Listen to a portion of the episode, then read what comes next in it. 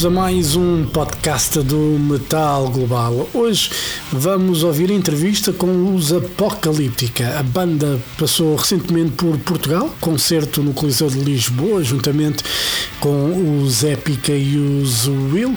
Antes do concerto, estive à conversa com dois dos elementos dos Apocalíptica. Obviamente, falei com Eika, que é o líder dos Apocalíptica, e também com Perto, para falar então sobre a banda finlandesa, como é que as coisas têm corrido, como é que foi lançar um disco mesmo antes da pandemia, ver uma digressão cancelada, ver a digressão ser adiada duas, três vezes, enfim muita conversa com os Apocalíptica, são 30 minutos mais ou menos de conversa com eles. Uh, a conversa que vamos ouvir é logo uh, basicamente a meio de uma conversa que estávamos a ter sobre o festival da Ilha do Hermal, onde os Apocalíptica já tinham tocado, por isso não estranhem que a conversa comece quando ouvem falar em Nickelback ou algo assim do género. Sem mais demoras, então, a conversa com os muito simpáticos Eika e perto dos Apocalíptica. Metal Global. No, you're not Nickelback. No, but no, but that happened for real. But the thing was that that there was so much photographers in the first song in the front between us and audience, and people just started to throw sand on them, get the fuck out of the way, and what's going on here? Like little stones coming on cellos. Yeah, I think Portugal has that thing when it comes to media and photographers. Yeah. they let way too many people there anyway, but you know I'm going to be there later on. First of all, you know this is the end of the tour. How's been the tour for you guys? It has been phenomenal. So lot of fun. The entire group. We are traveling with um, both bands. We have a wonderful group group feeling in Apocalyptica, but also like became friends with the entire Epica. And it's such a great fit. Packed audiences. Fantastic evening. So Yeah. uh, absolutely one of the greatest tours we've ever done. Yeah, people are so excited. You know, some of the people they have been holding their tickets for three years. Yeah. You know, and then the, the wait has been long for, for everybody, and Yeah. it's it's been magical. You know I think people forget they have the tickets. Yeah, that's what we had in US last spring. That like around about eighty percent of the people people that had the ticket came to the show, and we were always wondering what has happened to them. Maybe they died on COVID, or you know, or maybe they moved different. You know, the life situations change on people that they, they just you know can't stick on the tickets. Yeah, I know some people that they buy tickets, you know, before the COVID, and then the shows got delayed. They forgot their tickets. They don't know where the ticket is. You know, they just Exactly, and they also can can't follow all the postponement. We've been postponing this Maybe probably three times, three, at least three times. Yeah. We have been rerouting this, so it's but it's, it's good to be back. very good. It good. feels better than ever. Like playing is really, especially after a couple of years of really feeling it. Uh, COVID gave, gave great perspective for the own job, job as well. So we have been really enjoying this more than ever and playing to the packed halls with such an enthusiastic crowds around. So Did you feel that the crowds are a bit uh, different this time around? I think they were more open even. Like the, the feeling of await, await. Like Yeah, the uh, excitement is excitement already from the start. It's Yeah. it's there, and I would say that it, it's even stronger than it was. Yeah, but it's great to see. Also, we have three bands in the bill, and and even the, for the opening band, that even people don't know them, they, they want to come to see because people are like, yeah, yeah, I want to experience this fullest. It's not like Yeah. regular. Probably some point in some cities, especially people got bored that there was too much uh, shows available, and it became a routine to go to shows. And now it again, it feels like a special event as it should. Yeah, you know, I've been to a few shows already, and I more like club shows, you know, smaller ones, and I feel the crowd is a bit crazier.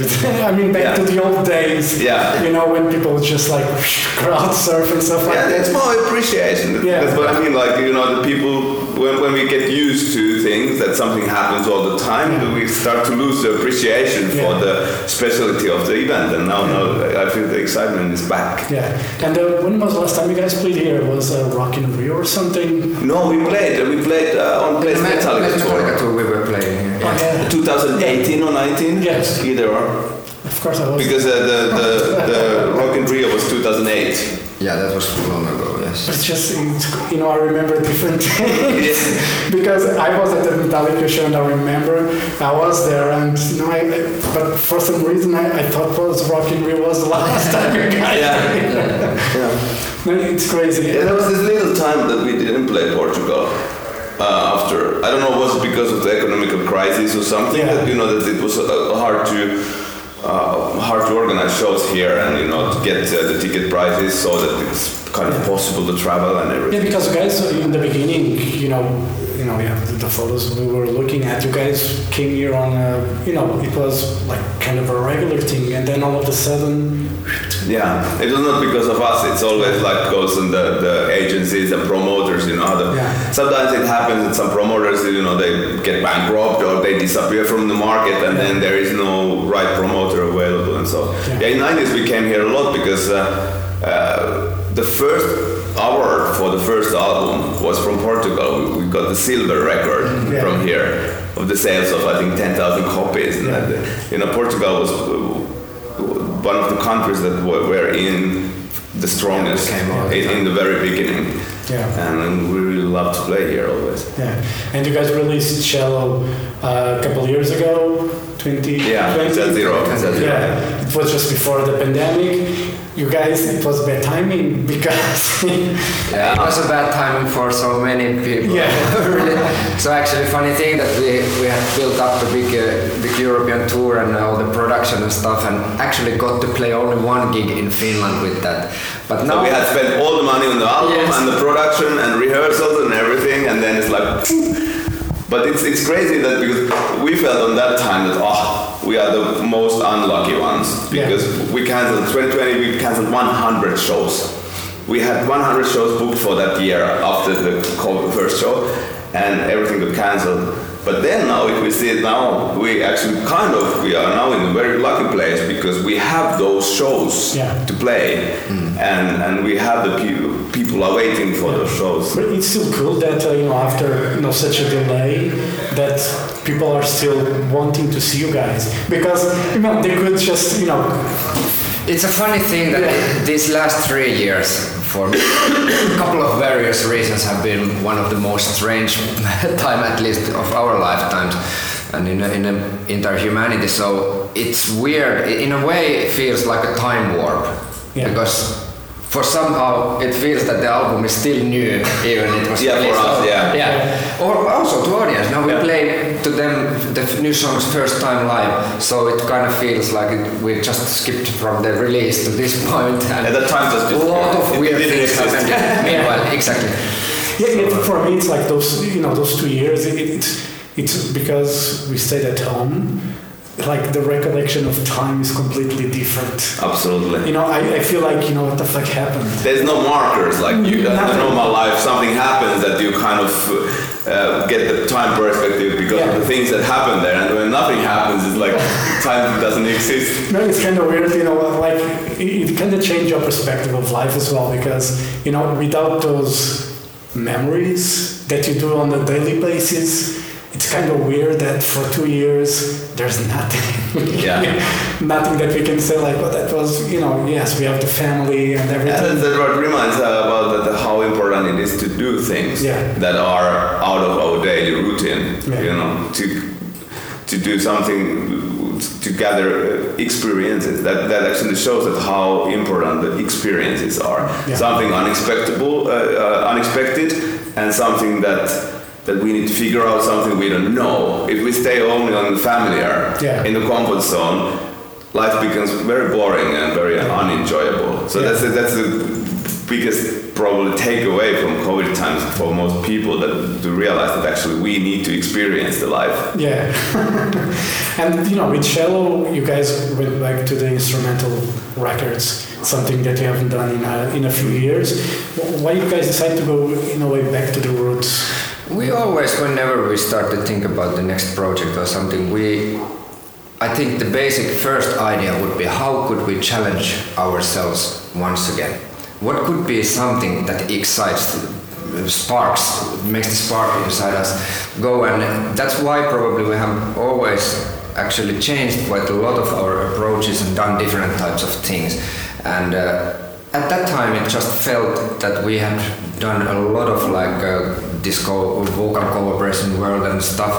We had the big Metallica. The Plays Metallica thing was a big, Yeah. big kind of indicator Definitely. on that. Like uh, the anniversary tour of the Metallica album uh, felt really, really kind of back to the roots. Of course, we went back to the really, really roots of Apocalyptica. So, as a musician or composers, we started to feel more like that we should, should probably challenge ourselves once again, do kind of a restart in a way that we go to the times of Cult, which was the third album, which Yeah. was a really, really determining album in our career when we transferred from a cover band to an instrumental metal cello Yeah, group. the most exciting thing of doing the Plays Metallica was like going back to where we started, but with all the experience, Yeah. what we have gathered during all these years. And then we were like, what would happen if we would do the same? Yeah. to go back into this instrumental original music with the experience we have now and, and that was the reason why we we didn't even have a producer for our album Cell Zero we were like no we want to do this just by ourselves we just had a guy who was a recording engineer but it was like our explorational trip into our roots with a new perspective and And, now, you know, over 20 years have passed since, you know, that album. Obviously, you guys decided to go into original stuff, adding a drummer, vocals as well. Um, how do you feel now as musicians, you know, because people will still identify you as the guys that played the Metallica songs? And in a way, they always should, because that's a trademark what we have, uh, and it's an established thing, and it, it's we, we would never even want to rid ourselves from that actually, because it, uh, it, it yeah it is the origins. But I think the, the great thing about Apocalyptica is that the, the possibilities of this group and the possibilities of the instrument are nearly limitless. So in a way, we have a wonderfully huge, enormous playground to experience with the music, with the various types of music, and uh, it's just only interesting to see what we find out next. Because uh, still, I'm sure after the COVID, I was tell- telling about that we are enjoying our lives and.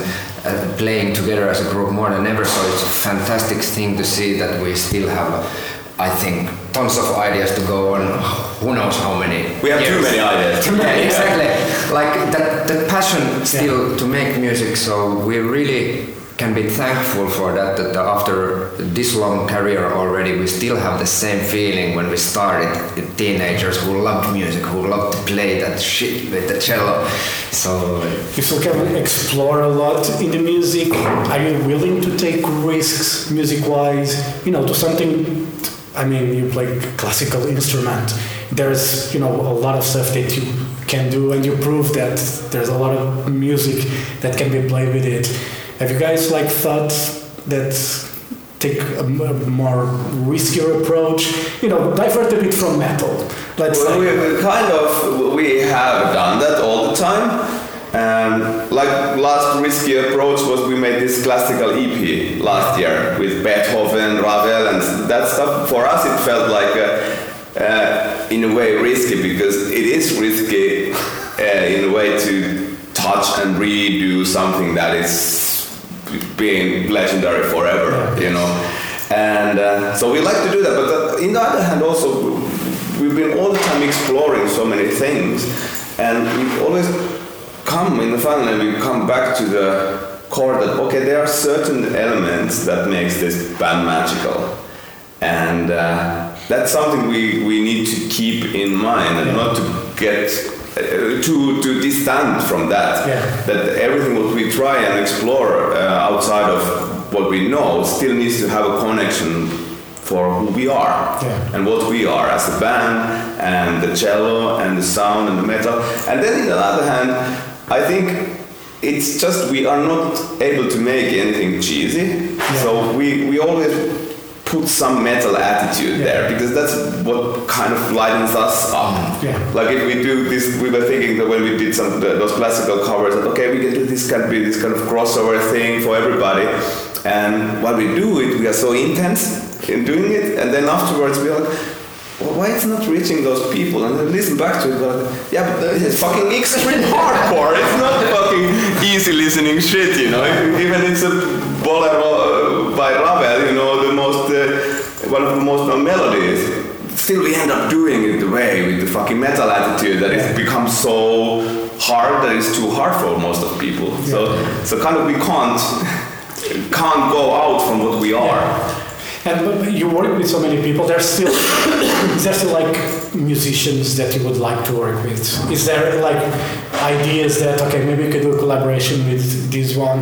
You know, obviously guys, guys of Metallica. You know, Of course, the, that's always there. Yeah. We always talk about the guests all, all the time, also thinking like how could we widen even the perspective and stuff. So uh, probably it's not worth saying anybody specific at the moment, but at least I know that it would be great to involve such instrumentalists that we actually do admire. It would be one of uh, like thing that we didn't do so much. We had Lombardo in the past, Yeah. but it would be really really cool to invite such masters of their own instruments that, um, because we done- did so many vocal collaborations, so that could be like an, another type of thing once again. Yeah, yeah. I, I was thinking guitar players because you know there's you know obviously Malmsteen is one of those that brought classical music to you know a bit to the heavier side.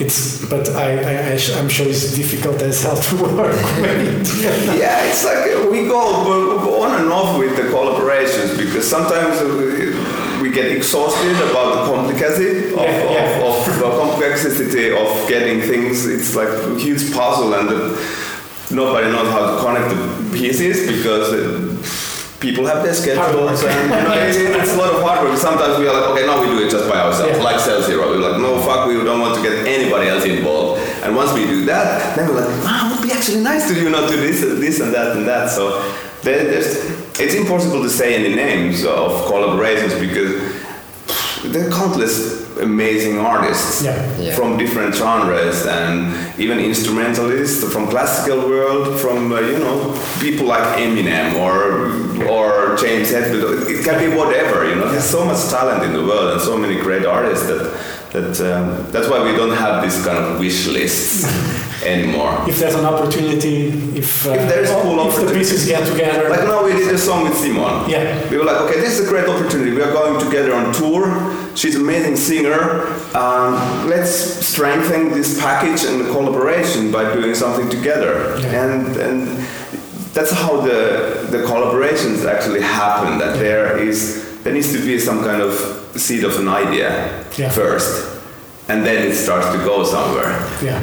And uh, on the cello, we had Troy Donockley from Nightwish Yeah. guesting on. I was to work with him. He's a great guy, you know. Yeah. He's a wonderful guy. Yeah. Yes, uh, the song actually just uh, felt that it would need some really cool Oriental pipes, Yeah. and of course, like uh, the only and the first guy who came into the mind that yeah, we would really really love to work with him, and uh, it was smooth, it was beautiful, it was surprising. uh, Because I expected maybe something a little different, but when he did everything and sent the first draft, it felt like yeah he catched the right atmosphere. And that's the magic of collaboration. Yes. You expect something, but still you never know what comes. Yeah. You know, you never Exactly. know how they experience because But they he also, it, it is, for example, in such a case, he's such an uh, established artist, so wouldn't like, even if I asked that, uh, could you do some bagpipes for us? But then he decides that, yeah, I put the 10 back, bagpipes and a couple of uh, such uh, flutes that no one ever heard about. You know, I found somebody from my trash and I just tried it. It's, it's wonderful to give them also the freedom to show who they are. Yeah, that's Yeah, the way also for us to expand our imagination is that somebody does Exactly. something with us that we can't imagine Yeah. to be done. yeah. Yeah, yeah, I think that's the magic of music. Like when you, because people feel music differently, and uh, when you show someone, you say, put something over here, and then they come with something that really surprised me, not you expect. Yeah. You know, that's magic. And Troy is like, you know, I talked to him a couple of times. He's such a lovely guy. Yeah. Yeah. You know, he's so. You know, these Nightwish guys, they, they, uh, Troy came later, but you know, the, the original guys, we, we've known them since- because we started around the same time, Yeah. 96. That was the starting point, and uh, so, so we've known known these guys forever, and, Yeah. and it's a great bunch of people. And Yeah. And after this tour, you know, this ends today. What are the plans for the rest of the year for Apocalyptica? Well, Actually, we have a part two of Zero tour with Yeah, the in three weeks. Epica. Yeah, we continue a couple of more weeks in Europe. Then we go to South America in the spring. then we start to work a new album. Yeah. Or we are kind of preparing it, but we Yeah. start the recordings in May. In uh, summer there is just a little bunch of festivals, but also recording periods, and then big plans for autumn, I think. The autumn we have uh, in the air we have three big different tours.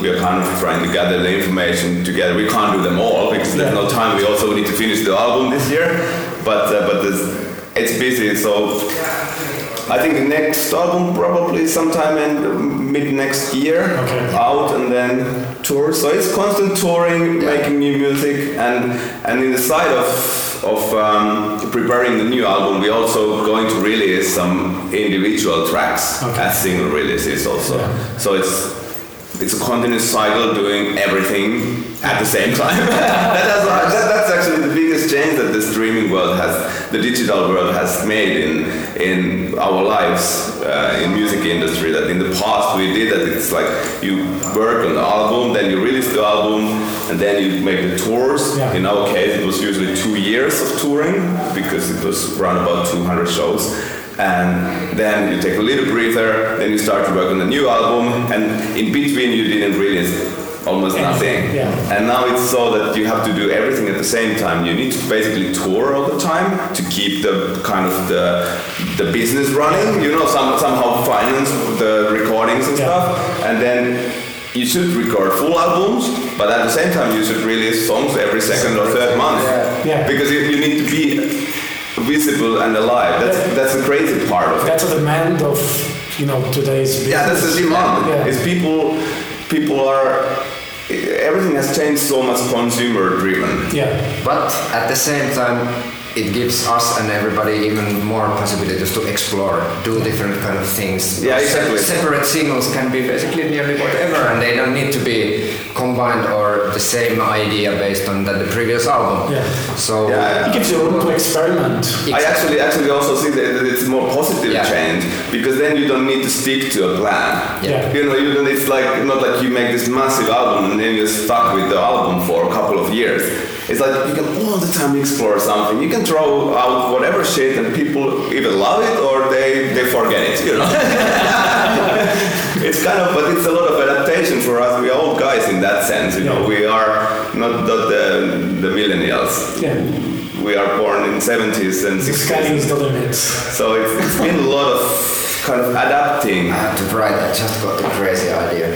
Uh, a lot of adapting to Based on this. As I know it's for everybody. Yeah. With all this social media domination, Yeah. which in a way it's terrible and it actually requires a lot of adapting from us how we actually operate in this Mental modern strength. world. For Uh, me, yeah. mental strength to It's- deal with people online. Exactly, that's, that's how we actually change our understanding of the world Yeah. in that context that there is an, an alternate universe existing, which is the internet. Yeah. And uh, um, yeah, it's, it's, it's challenging how to keep yourself as yourself, Yeah. you know, and rooted in the things that matter the most, but still we are kind of forced to operate there as well, even we would not like to be there. Yeah. But it's part of the demand from the from the audience and how you get to share your art and, and the music you do. It's it's kind of a necessary evil in a way, and then it's our job to change it from evil to be something good. Yeah, You know? but, that- but that's what I, that is what I say. Now I have a radio show,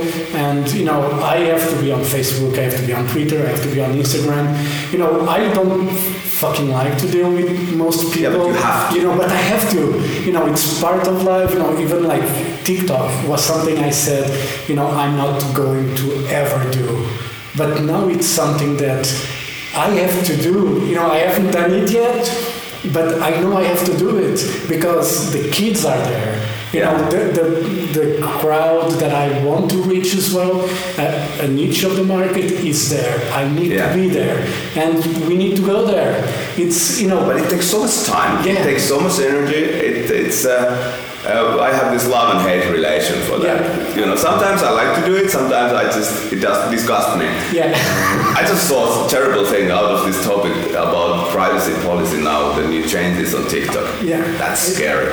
Yeah, The, the, the rights what they take, they actually take the rights, every details of your uh, device, and also they have a right to follow what you, what you type on the phone. It's That's that's a big no. that's fucking matrix stuff, you know. but yeah, but anyway, but it's it's kind of we are forced to do that, and it's it's very hard to kind of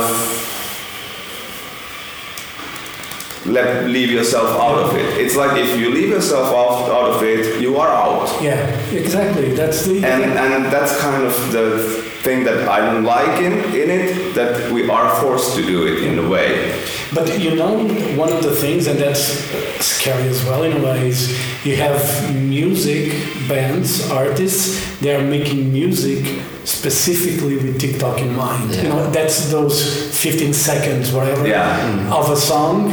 And a lot of the studios are working, hip hop artists and stuff, pop bands, that are working specifically where those 10, 15 seconds can be used as music on TikTok videos. But that's that's kind of actually what I mean. That that what is our job and the the challenging job is like stay in this mess of the world to stay honest and true to ourselves and not to start to for example us to try to start to make those clips Yeah. and still believe that there are people that they they need music that is done by heart and it's meant to be experienced Yeah. and it's meant to give people um, space of mind Yeah.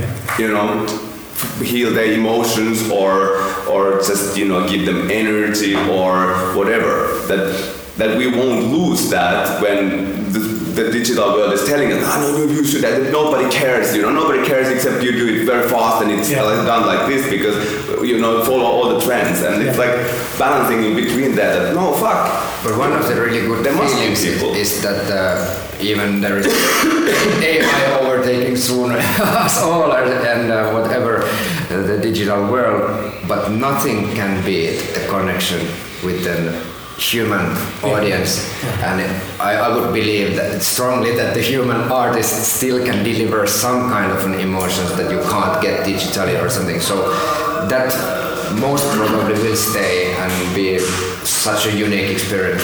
Yeah, it's like if, but because Yeah. if the people need to human connection, Yeah. if that disappears, then we have much bigger problems to worry about. Yeah, that you know what we do. Because Then everything is fucked. So that's um, The day that happens, you know, I want to go to the grave. then, then, then we are doomed, and that, that might happen. You know, I, Who knows? Well, I won't be here when that happens, you know, because I won't give up, you know, these opportunities. Exactly, like, with you like your job, face to face. the AI can't replace you because only you can do this interview with Yeah. us. It's all about how we connect in this space and what we talk about. Yeah. Same with us. Okay, computer can start to create greater music than us. Anyway, there won't be the human touch. Yeah. At least not yet. Uh, but but the moment, as Perttu said, when we all gather in the same space, that magic can't be replaced. What is the the magic of being together with other people, Yeah. experiencing something together? That's that's the thing. Yeah. I can already always rely that the computer wouldn't bleed when he hits his face against his chair. Yeah, and people laugh at that. Oh, look at the guy. It's the, same, it's the same thing. Like you know, e-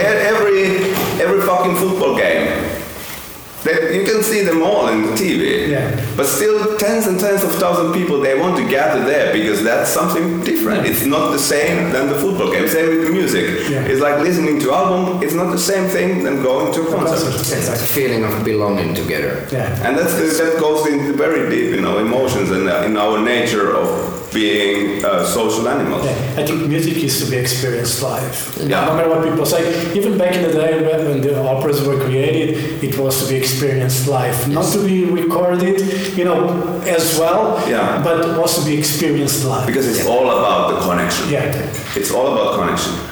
Yeah, you get that feeling, and uh, you know sometimes people forget that. I, you know, one of the things I love about metal is because I think it's very close to my feelings, and you know touches me.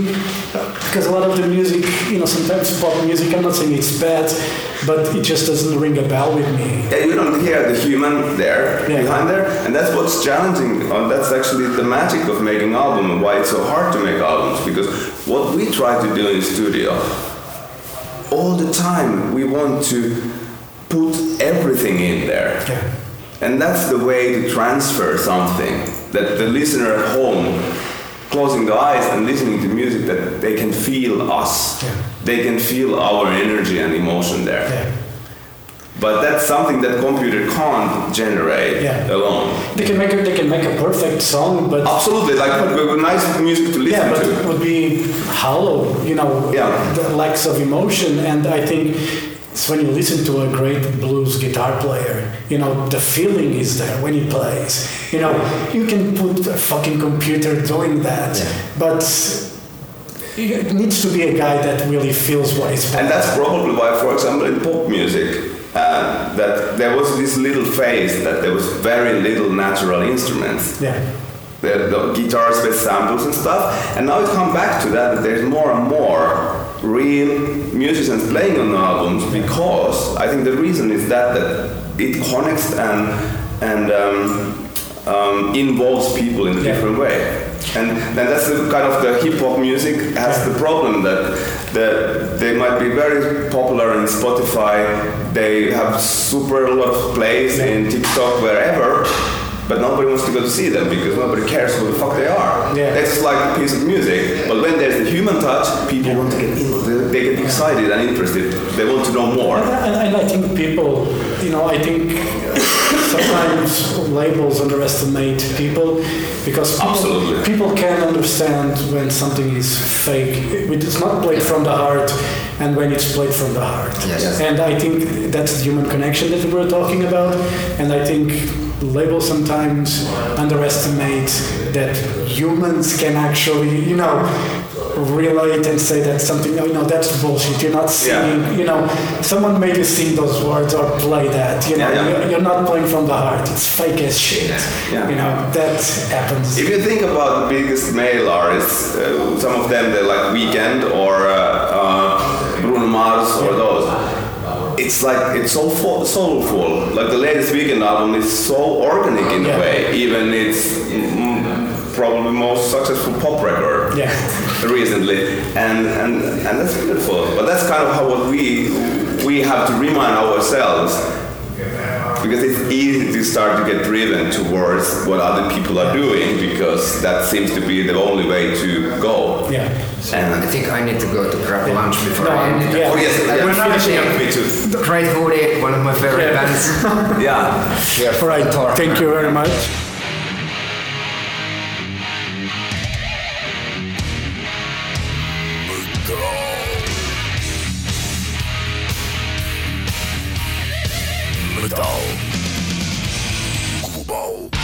Metal Global foi a conversa com os Apocalíptica, conversa com Eika e Perto, conversa realizada no Coliseu de Lisboa, antes da banda subir ao palco e ali um bocadito antes da hora de almoço para a banda, obviamente. O Perto estava cheio de fome e a conversa já estava a arrastar um pouco e ele queria era comer, basicamente. Não vou censurar, eu também estava cheio de fome, mas acabei por não comer lá. Mas pronto, é assim a vida. Foi a conversa com os Apocalíptica. Brevemente vamos ter a conversa com o Mark Jansen dos Épica e também temos mais entrevistas para ouvir muito brevemente. Melissa Boni uh, dos Ad Infinitum, temos também Tommy Karevic dos Camlet, Thomas Youngblood dos, dos Camlet. São duas entrevistas com amo. a para ouvir neste podcast do Metal Global muito brevemente. E muito mais entrevistas que já foram feitas e que vão ser feitas nos próximos tempos. E pronto, dúvidas ou sugestões enviem e-mail para jorge.botas.rtp.pt Podem passar pelo blog metalglobal.blogs.sapo.pt Podem me seguir no Twitter e Instagram, arroba é o meu handle, e também podem, se passarem pelo Facebook, fazer like na página do Metal Global no Facebook Facebook, obviamente. E pronto, e basicamente é isso. Também podem seguir este podcast em Apple Podcasts, no Spotify, seja lá em que sistema estejam a ouvir, façam like, podem fazer uma review péssima ou absolutamente espetacular, que seria bem melhor. E pronto, eu volto no próximo programa. Um forte abraço. Children of the night, will live through the centuries to come, as I have lived. Good night.